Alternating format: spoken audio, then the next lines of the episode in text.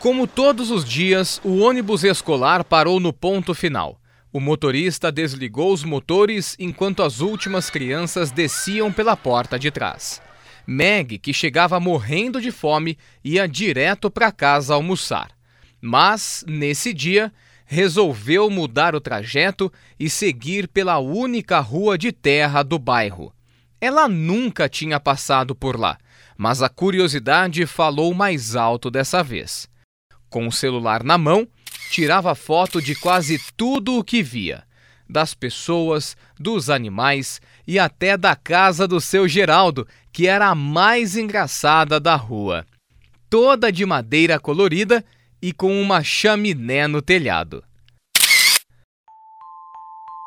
Diante dela, uma enorme construção abandonada com vidros quebrados, o muro embolorado e o portão, de tão enferrujado que estava, era todo avermelhado que parecia pegar fogo.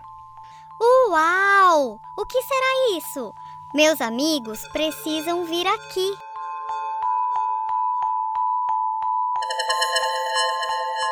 Meg voltou para casa correndo e não via a hora de contar a novidade.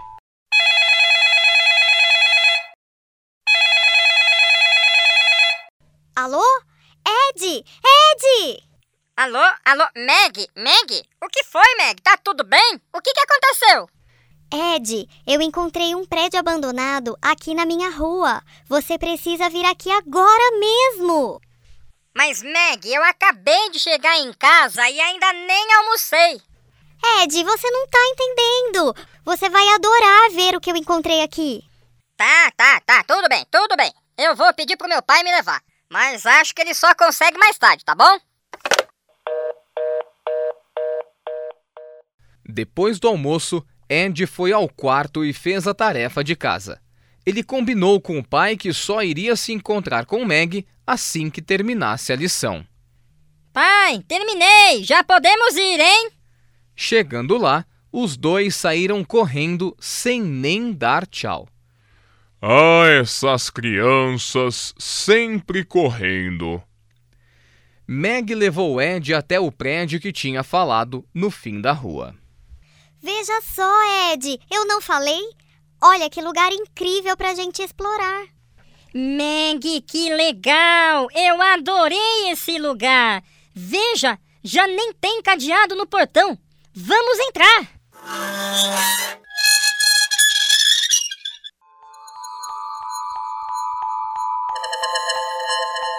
Lá dentro estava tudo escuro. Ed bateu com os dedos no interruptor que acendeu uma tímida lâmpada amarelada no centro do salão. A surpresa tomou conta dos dois. Enormes máquinas empoeiradas que deviam estar paradas há anos eram abraçadas por teias de aranha que ligavam umas às outras. Uau! Eu não acredito nisso! Que espetáculo! É uma fábrica de doces desativada! Que demais! Imagina quantas coisas gostosas eles faziam aqui. Olha só essa. Aqui está escrito hum, máquina de fazer chocolate. Ai, que delícia! Eu adoro chocolate. Ed, e se a gente tentar ligar essas máquinas e fizer um pouquinho de doce pra gente? Pode ser um bolo, um pudim, um brigadeiro. Ai, eu vou adorar!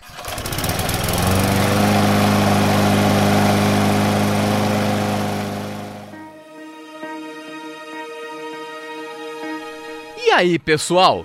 Deu vontade de comer um doce agora, hein? E se a gente se juntar aos amigos, pedir ajuda aos nossos pais e fizer um delicioso doce de chocolate também? Vamos lá!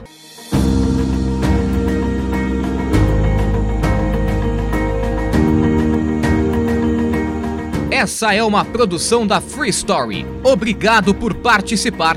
Para ter mais histórias como essa, acesse www.freestory.com.br.